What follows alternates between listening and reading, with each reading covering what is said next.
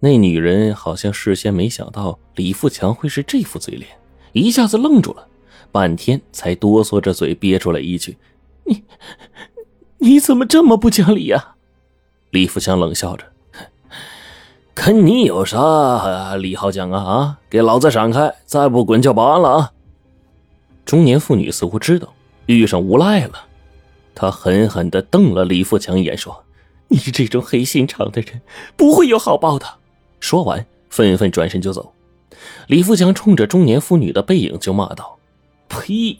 不知好赖的东西，也不掂量自己几斤几两，敢跟我儿子打架，该！”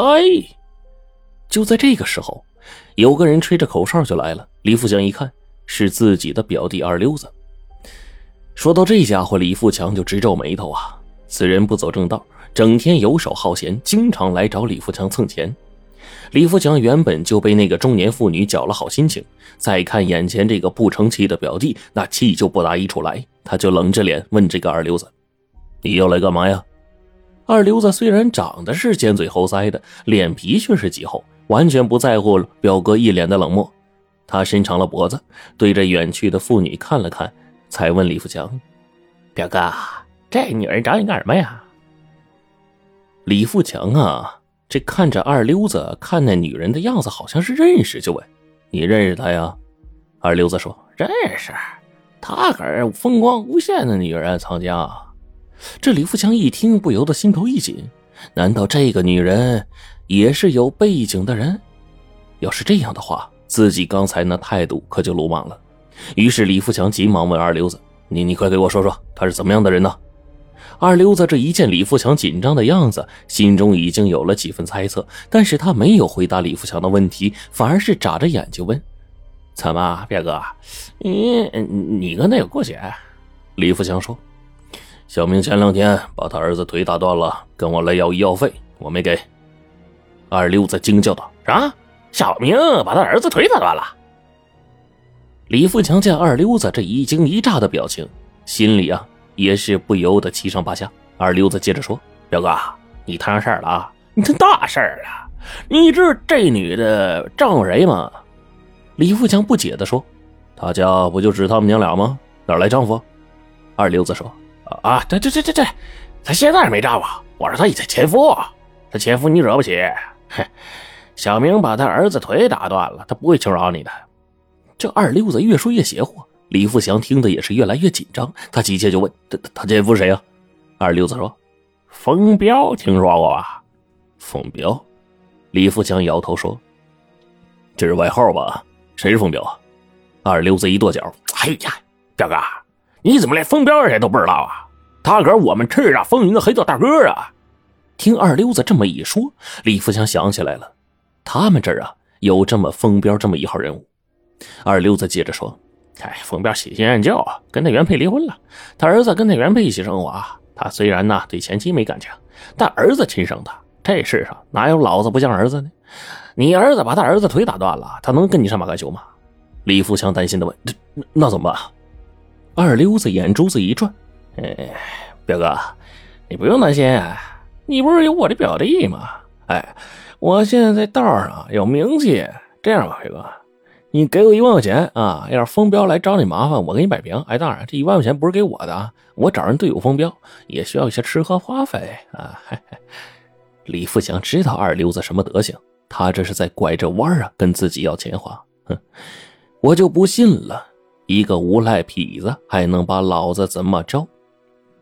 李富强这么一想，就没好气的说：“这件事啊，不用麻烦你了。”说完，扬长而去。二溜子被晾在原地了，好半天呢，才冲着李富强的背影骂道：“啊呸！为富不仁的东西，敢不把我当回事，有你后我一天！”二溜子呀，最近手头紧，最近呢，他也想找这个李富强借点钱。哎，正好就碰上了这么档子事儿。虽然今天是热脸贴了冷屁股，但是他是一个心眼活泛的人，认为这是一个机会，一定要从李富强这个铁公鸡上拔下根毛来。二溜子说的没错，风彪虽然对他老婆没了感情，可儿子是他心头肉啊。当他听说儿子被打断腿之后，立刻带着两个小兄弟，气势汹汹的找到了李富强的公司。在办公室里面，丧彪拍着桌子问李富强：“这事儿想怎么解决？”他说：“如果李富强想一家平安无事，就痛快的掏出十万块钱给他儿子治病。”李富强也是个见过世面的人，没有被丧彪嚣张的气焰吓到。他心想：“什么东西啊，竟然一张口就十万？你以为你局长啊？”这么想着，李富强呢，从容的说：“彪哥，这件事儿我已经跟你夫人说清楚了，不怨我儿子。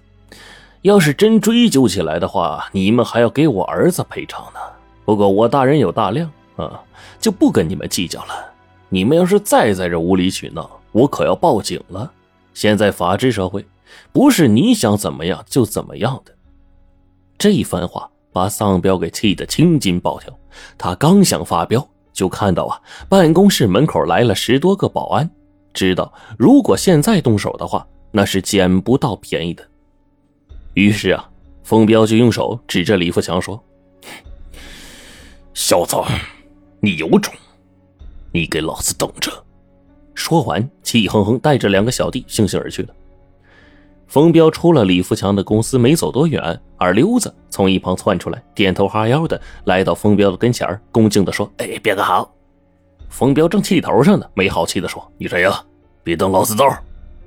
二溜子呢，依旧是死皮赖脸的说：“哎，彪哥别生气，我叫二溜子，小弟久仰彪哥大名，可能这这这个也是无缘结识啊。哎，今儿呢，总算有机会了，还望彪哥收下小弟。”二溜子嘴非常甜呢，马屁拍的风彪很舒服。他端详了二溜子一番后，假装骂道：“想做我小弟哪那么容易啊？你瘦的跟个小鸡崽子似的，我要你有什么用啊？滚远点老子心情不好，小心挨揍。”二溜子急忙指着自己脑袋：“哎，您别看我瘦小啊，我脑袋好使啊！从小人人都夸我机灵，不信？嘿，我知道彪哥为什么事生气，而这事呢，没准我能帮上忙。”风彪听了，将信将疑的说。那你说说，我究竟为什么事生气啊？你要是说的不对，在这拿大爷寻开心，你看我怎么收拾你！二流子笑了笑，信心十足的说：“好，我要是说的不对，凭彪哥处置。不过呢，彪哥，你是不是为儿子被打的事心烦生气？”这风彪没想到还真被二流子说中了，不由得对眼前这个瘦猴呢刮目相看。二流子狡黠的一笑，拍着胸脯说：“哎，彪哥。”我不但猜出原因了，而且只要您肯收下我做小弟，这事儿我帮您出主意，从李富强那弄出钱来，而是一大笔钱。最后呢，风彪当下就收了二流子做小弟，二流子心里别提多高兴啊！是啊，他之前就是一个不入流的小痞子，哪有什么出头之日啊？如今能跟在风彪这样的大哥级人物身边，在他们这个行业，那也算是出人头地了。不过他果真那么神通广大，能把这事儿搞定吗？对此，二溜子早就心里有数。原来那天，二溜子从这个李富强的公司出来，就找了他的表嫂，也就是李富强的媳妇儿。一通花言巧语之后，就从表嫂的嘴里得知了整个事情的经过。